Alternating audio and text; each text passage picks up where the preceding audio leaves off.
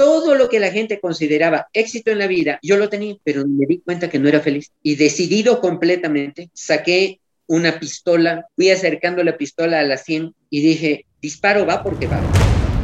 Carlos Larco es un hombre de barro. Su historia es una invitación para descubrir dónde se halla la verdadera felicidad. El hombre fue formado para la creatividad, para construir y elevar la vida de los que están a su alrededor. Siendo tan humanos, son una extraordinaria creación en las manos del alfarero. Hombre de Barro, con John Varela. Bienvenido, Carlos. No te había visto por mucho tiempo. ¿Cómo estás? Ah, bueno, igualmente no te había visto por mucho tiempo, yo sí te he oído por algún tiempo. Aquí estamos en una temporada especial que para mucha gente, como tú conoces, ha sido muy, muy dura y difícil, en la cual eh, creo que todos hemos tenido que cumplir un rol diferente, decisivo, para influenciar, para hablar, para sostener, para compartir con otros, para levantar ánimos, para dar información adecuada, correcta, filtrada.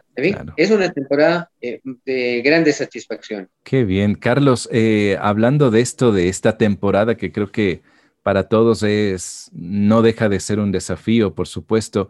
Tu mundo profesional gira en torno a las leyes, porque eres abogado, ¿verdad? ¿Cómo, cómo se ha desarrollado esta tarea durante esta pandemia? ¿Ha sido compleja, nueva? ¿Cómo ha sido para ti? Bueno, no, no me ha tomado muy de nuevo, ¿ya? Yo soy un abogado especialista en eh, derecho público y en telecomunicaciones. No ha sido, no me cogió muy de nuevo porque probablemente unos seis años he desarrollado una actividad de consultoría que no necesariamente la hago trasladándome a una oficina o trasladándome a algún lugar, sino directamente desde la oficina que tengo en casa, atiendo las consultas.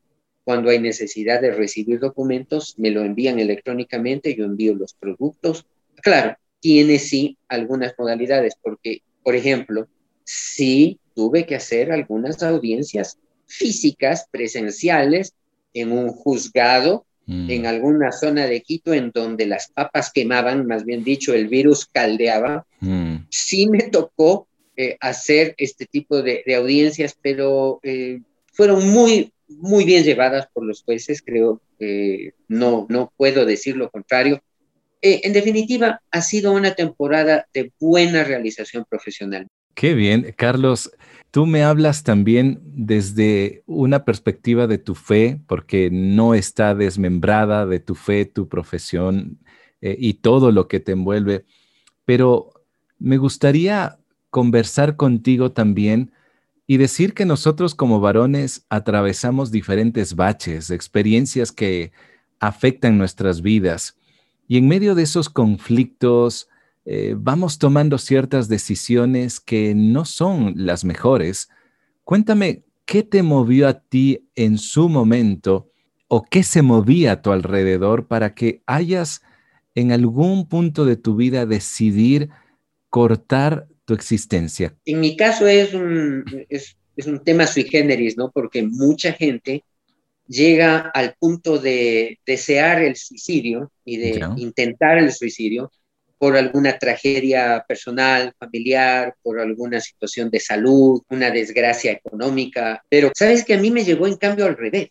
No me digas. A mí me llegó por exactamente todo lo contrario, es decir, por tener mucho éxito en la vida. Te cuento, esto ocurrió, acaba de pasar el 10 de julio del 2021. 30 años, como yo digo, de feliz y risueña existencia, porque un 10 de julio de 1991 a las 10 de la noche, llegó al tope el proceso que había comenzado unos meses antes, cuando yo en ese momento presidía un programa internacional de intervención legal aquí en el Ecuador enfocado al ámbito del el consumo y al tráfico de drogas, auspiciado por un gobierno extranjero para apoyar al gobierno ecuatoriano en la, el diseño de un proyecto de ley moderno, eficaz, que afronte el problema del narcotráfico y del narcoconsumo en el Ecuador.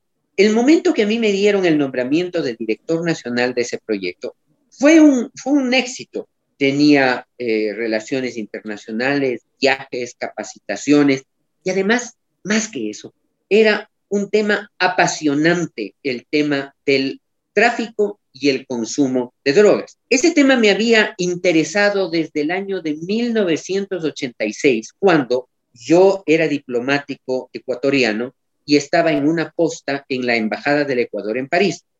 Llegó una delegación presidida por quien en ese momento era el secretario general de la Procuraduría General del Estado y hasta hace poco fue el rector de la Universidad de Guayaquil, el doctor, el abogado Roberto Pazle, muy conocido aquí en el Ecuador. Hicimos una pasantía de una semana en el centro más importante de prevención y de rehabilitación para adictos en drogas en París, un centro que se llama Marmotan a cargo de quien en su momento, en ese momento, era considerado la primera autoridad del conocimiento de drogas en el mundo, el doctor Olivier Olivenstein.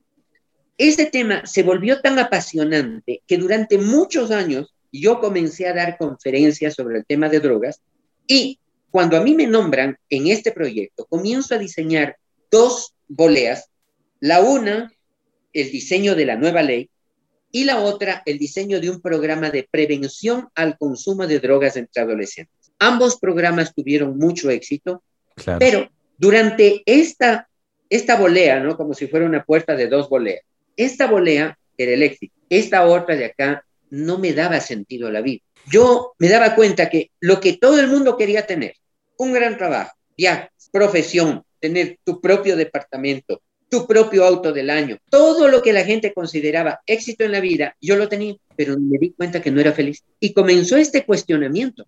¿Por qué no soy feliz si tengo todo lo que todo el mundo quiere tener? ¿Qué me está pasando? Y claro, ese cuestionamiento se fue profundizando y profundizando, profundizando. Comenzó John a ser una especie de, eh, y lo, lo, más descriptivo, que, lo más real, lo más parecido que yo puedo contar o describir, a un proceso de lo que tú sientes cuando estás en una montaña rusa, en un parque de diversiones, que llegas a la parte alta y de pronto te vas para adentro y pierdes piso y no sabes qué ocurre, es una sensación así de rara. Esa sensación, que es física en un parque de diversiones, era la misma sensación todos los días emocionalmente para mí.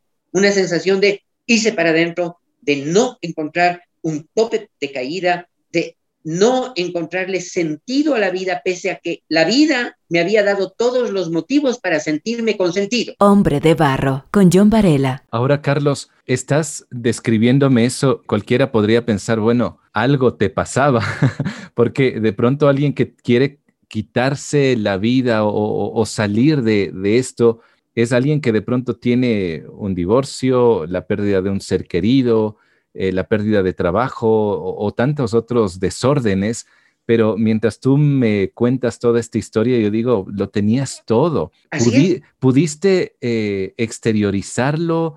¿Lo contaste a alguien o, de qué manera te fuiste metiendo más en esa espiral? No lo conté a nadie de mi entorno y eso es un error. Hablando con gente que conoce de la materia, psicólogos, ellos recomiendan que cuando uno siente eso, tiene que exteriorizar, tiene que hablar, tiene que buscar una persona con la madurez, con la, la serenidad para darse a escuchar y ser escuchado. Ese es un error que yo cometí. No lo hice. Y claro, yo seguía sintiendo y sintiendo.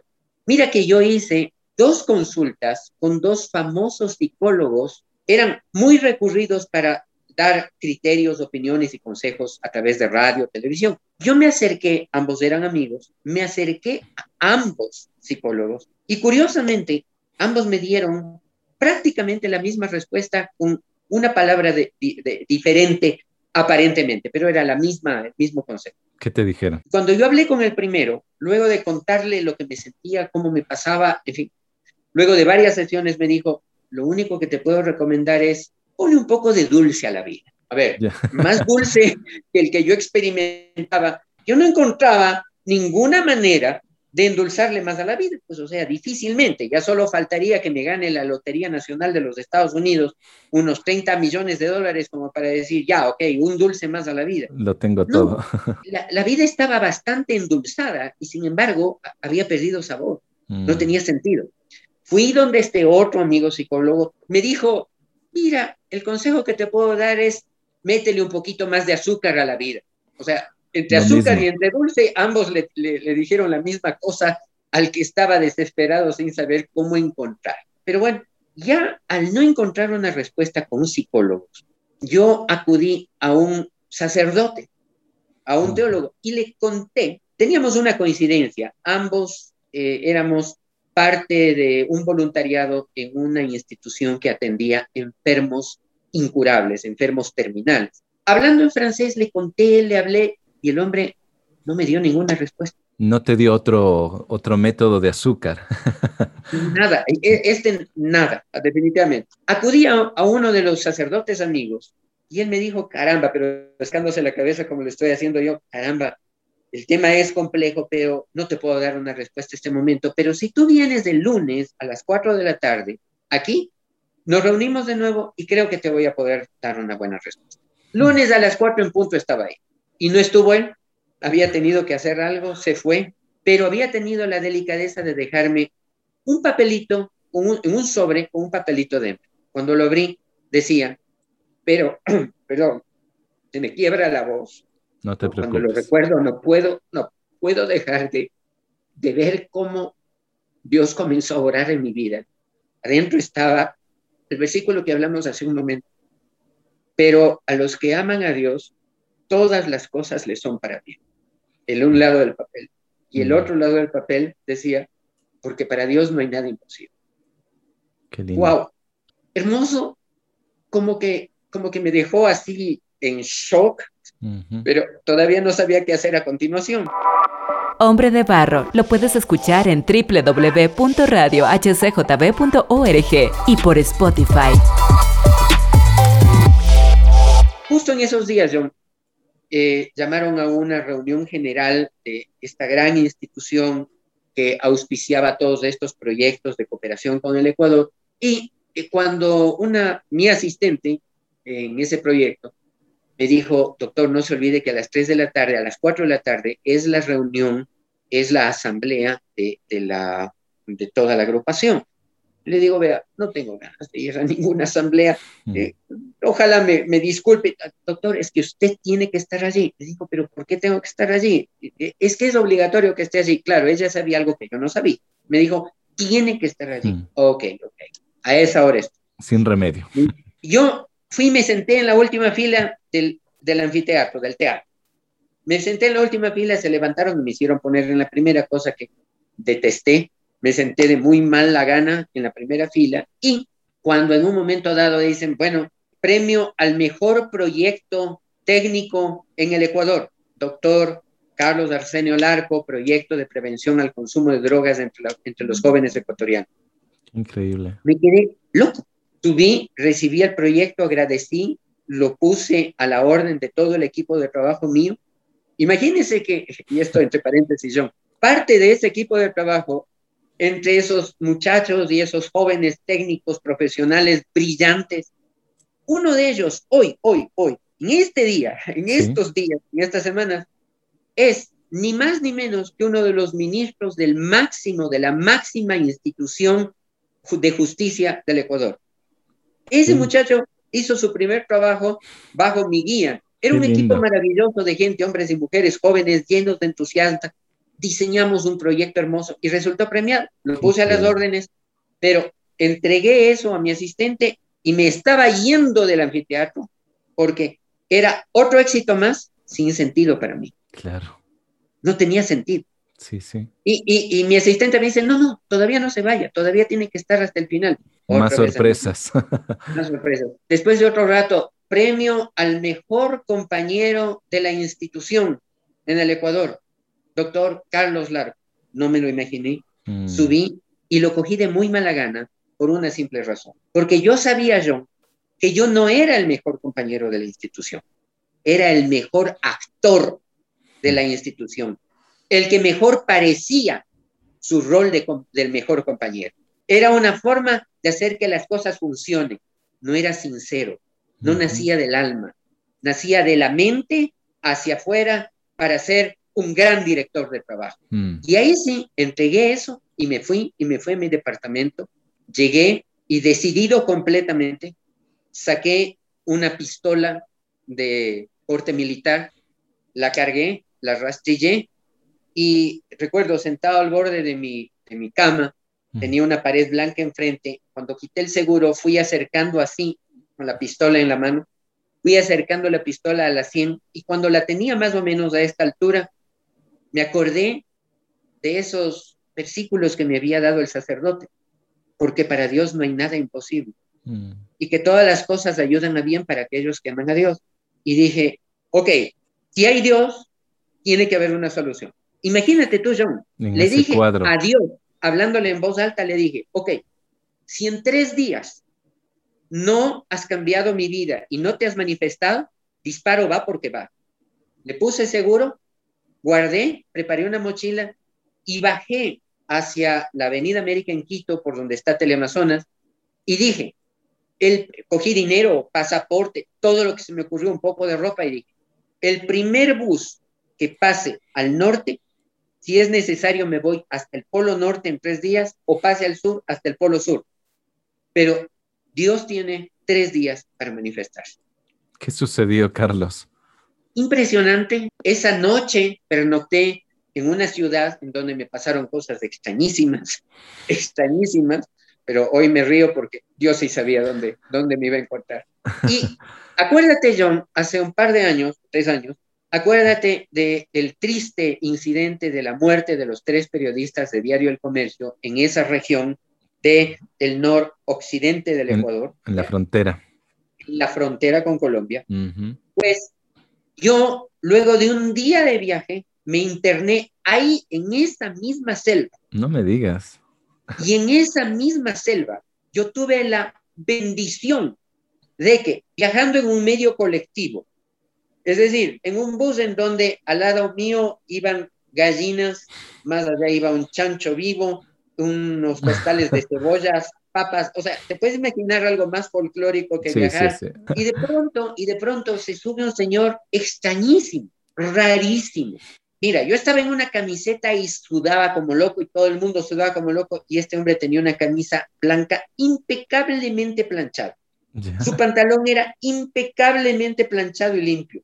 Llevaba un loro aquí en el hombro, un loro, y en, la, en el otro brazo llevaba una canastita como esas que las señoras utilizan para poner los huevos, ah, sí, sí. medias ovaladas, y con un mantelito de, de, cuadritos, blanco con rojo, creo que era, blanco con azul, no me acuerdo muy bien. ¿Ya? Y llevaba eso, y todo era impecable. Y el rato que se sube este señor, la persona que iba al lado mío le hace una seña y le dice, venga, venga, porque yo ya me bajo.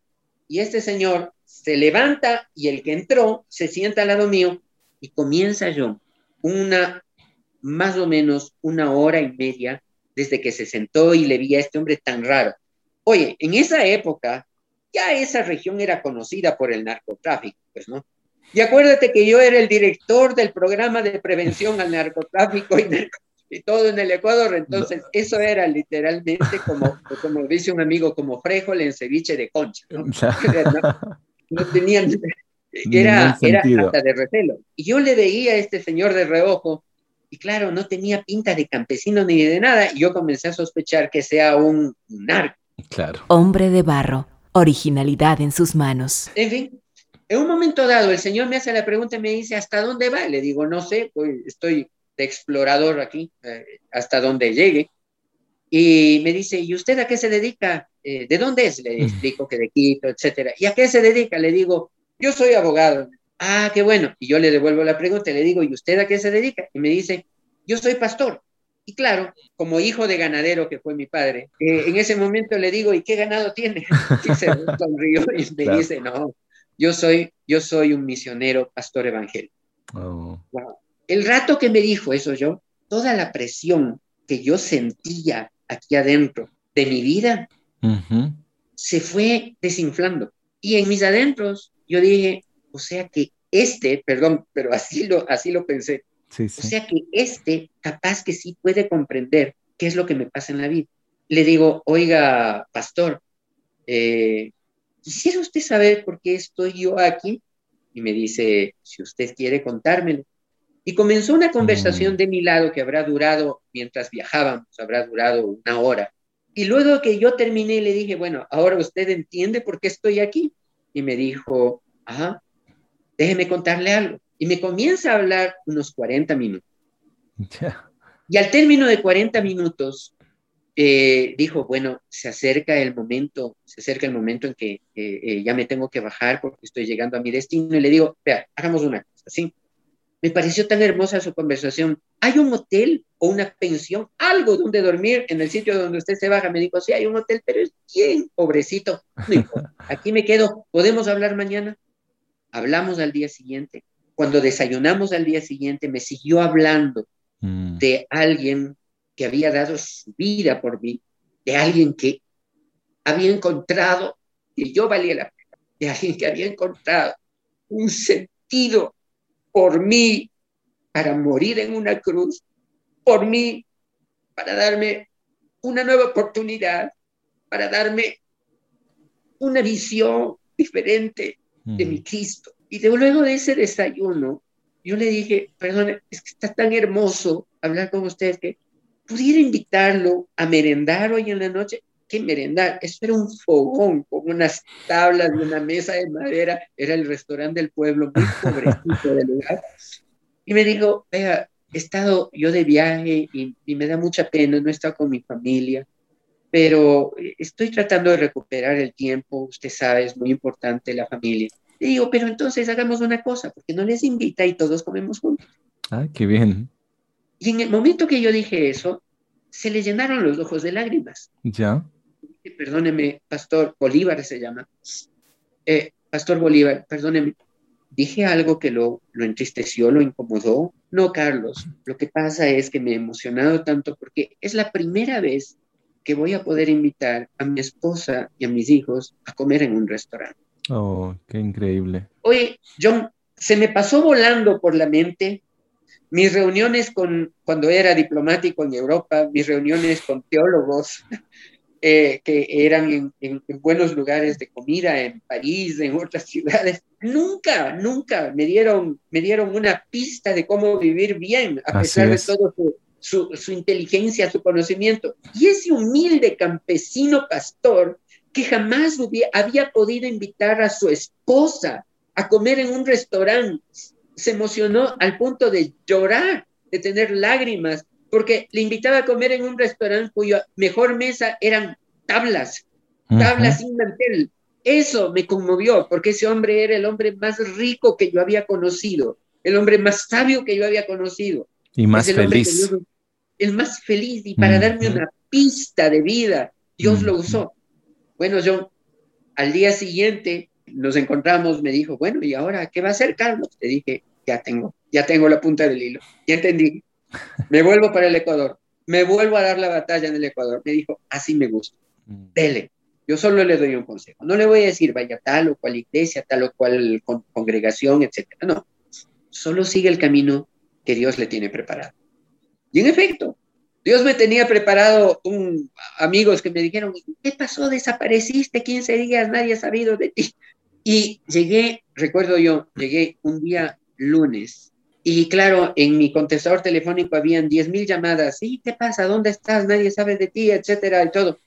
Hasta que una persona me dice, sí, todo. Mira, sabes que eh, nos fuimos a una, a una reunión muy linda eh, y, y, quisiéramos compartirte y todo. Ok, le llamé y me dijo, la próxima reunión es el miércoles en la noche, en la eh, Naciones Unidas cerca de HCJB. Ah, ya. Ok, bueno, ok, ahí voy, ya, de acuerdo. Pues ese miércoles 10 de julio de 1991 a las 10 de la noche, a las 10 de la noche, luego de una prédica de su pastor principal, a quien ahora sé que fue el Espíritu Santo, pero yo en ese momento creí que alguien le contó de todas mis cosas y me habló todo lo que yo había pasado, todo lo que estaba viviendo, en fin, todo me calaba a mí, ¿no? Era, eso era teledirigido para mí. Para ti. Pero a las 10 de la noche dijo, el que quiera recibir al Señor Jesús como su Señor y Salvador, venga acá adelante. Qué lindo. Yo creo que pasé hasta empujando al que, al que se ponía adelante, porque estaba al último y llegué primero. Creo que pasé empujando. Y cuando estaba allí cerré mis ojos e hice mi oración de entrega y este 10 de julio pasado 30 años, John, 30, 30, años de feliz y risueña existencia. Mi vida nunca más llegó a ser igual. Nunca he pasado por problemas, he pasado por 10.000 situaciones, pero nada, nada, nada ha podido ni podrá, lo advierto, nada me podrá separar de esa relación de amor con ese Dios maravilloso que conocí en esa selva y luego lo confirmé aquí en Quito en una entrega formal delante de una congregación. Esa es la historia más hermosa que he vivido en mi vida. Nada se compara. Qué hermoso. Y, y, lo que tú dices, nada se compara porque tú lo tuviste todo, pero no lo tenías todo. Es decir, la felicidad no se compra, la felicidad no se cuelga en un reconocimiento, no lo brinda los aplausos, no lo brinda el mejor de los banquetes ni la mejor reputación que puede darte un nombramiento. Es Jesús simplemente. Hombre de barro. Carlos, posiblemente alguien se puede estar identificando ahora contigo mientras contabas tu historia. ¿Qué le puedes decir? Te voy a contar en corto una anécdota que es exactamente lo que le quiero decir a quien nos esté escuchando en este momento, que es exactamente lo mismo que yo le dije a un vicerrector de una universidad muy importante. Hace unos años había una reunión del Banco Interamericano de Desarrollo y yo llegué delegado de mi institución a uno de estos hoteles importantes de Guayaquil, solo que mi vuelo se atrasó para variar y llegué una hora más tarde de la inauguración. Y ya había terminado la inauguración y estaban en un almuerzo. Cuando yo llegué atrasado, vergüenza, llegué al almuerzo, no al acto inicial. Entré, me ubicaron y me sentaron en una mesa y delante mío estaba este eh, hombre muy, muy inteligente. Era un, realmente una gran autoridad de esta universidad. Y estaba sentado y al lado de él había, del lado derecho mío, al lado de él, enfrente, habían dos señoras que parece que tenían una formación, dos señoras católicas muy entusiastas. Cuando yo me senté, cogí mi plato, senté, incliné mi cabeza, comencé a orar, comencé a comer y mientras comía, estas señoras oía cómo las señoras le daban una andanada de disparos teológicos a este señor que había sido ateo, pero ateo convencido, sincero, ¿ya? Hasta que un momento dado, eh, lo, interesante es que las señoras disparaban una ráfaga de, de razones teológicas y este señor les decía, sí, pero no me convence. Hasta que un momento dado este señor dice, oiga Carlos, no sé si usted escuchó, Carlos te llamas, ¿no? No sé si usted escuchó, las señoras, yo les hice una pregunta original de, ¿por qué tengo que creer en Dios? Yo soy ateo. Yo no tengo la convicción de que Dios existe. Y le digo, a ver, hagamos una cosa. Usted me acaba de decir que soy Carlos. ¿Por qué? Me dice, porque aquí está puesto su nombre. Le digo, ok, ¿qué tal si esto no es cierto? Y yo fingí. Eh, ¿Por qué sabe que esto es cierto? Porque para registrarse tenías que presentar tu cédula y una carta de acreditación. Perfecto. Entonces, ahora que tú sabes que yo soy Carlos, me llamas como tal, ¿de acuerdo? Y cuando nos levantemos, nos vamos a dar la mano y vamos a decir, mucho gusto, soy Carlos, en efecto. De acuerdo, ya nos conocemos, nos dimos la mano. Yo creo en Dios por la misma razón. Y le conté la historia de lo que acabo de contarte, cómo lo conocí en la selva. Increíble. Le conocí y le dije, mira, si, eh, si usted es ateo y es sincero yo también le dije a Dios, tienes tres días para, para mostrarte y, y, cambiar mi vida. Porque yo fui sincero y le dije, si existes, tienes tres días o me pego un tiro y desaparezco. Usted también haga lo mismo. Pero si es sincero, yo le aseguro que Dios le va a contestar. Pasó el tiempo y un día en mi oficina, mi asistente me dice, hay una llamada eh, de, de, un señor de Guayaquil que quiere hablar urgente con usted. Le digo, claro, pásela. ¿Aló? Carlos, ¿te acuerdas de mí? Claro, ¿cómo no me voy a acordar? Mi amigo el ateo, me dice, ex ateo. No me digas, qué impresionante. Ex ateo. Le digo, ¿cómo así? Mira, Carlos, hice lo que usted me dijo. Oh.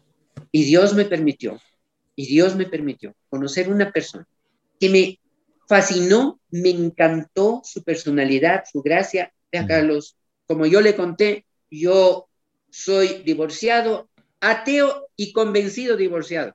No me convencía ni Dios ni las mujeres no me convencen los seres humanos. Pero conocí una persona a quien yo le manifesté mi aprecio, mi respeto, y esta persona me dijo, yo también le aprecio y lo respeto, pero yo no puedo continuar una relación con usted porque usted es ateo y yo soy cristiano. Wow. E hice lo que tú me dijiste y en realidad Dios se manifestó a mi vida. Hoy soy una nueva persona. No puedo entender todo lo que me está pasando, pero de verdad hoy soy un ser feliz. Qué increíble. Yo creo que eso es lo que tenemos que hacer, John. ¿Sí? Es decir, ser sinceros, así de sencillo. El corazón es el que importa, Dios va a ver si su corazón es sincero cuando le dice, no doy pie con bola en la vida, ayúdame, quiero salir adelante. Totalmente. Carlos, te quiero agradecer por haber abierto tu corazón y, a la vez también habernos desafiado con tu historia. Si alguien quisiera eh, contactarte a través de redes sociales, sé que eres bastante ocupado, pero ¿cómo te puede encontrar? Ah, soy bastante antisocial y peleado con la tecnología. es bastante fácil. Mándeme a, un, a, a Gmail un correo, ¿ya? C A L como Carlos Arsenio Larco. Ya. Y unido, abogado en, en inglés, lawyer, L-A-W, Y de Yolanda, E de Eduardo, R de Ricardo, 57 arroba gmail.com. Tan solo me queda decir antes de finalizar algo que escuché en alguna ocasión. Si tienes a Cristo, lo tienes todo. Sin Él, te falta todo. Gracias por escuchar y compartir este podcast Hombre de Barro. Si deseas generar una conversación conmigo, me encantaría. Me puedes encontrar en Facebook e Instagram como John Varela. La próxima semana tendré a otro hombre de barro para hablar sobre su trabajo con niños en el Paraguay. Hasta pronto. Hombre de Barro con John Varela. Hombre de Barro es una producción de HCJB.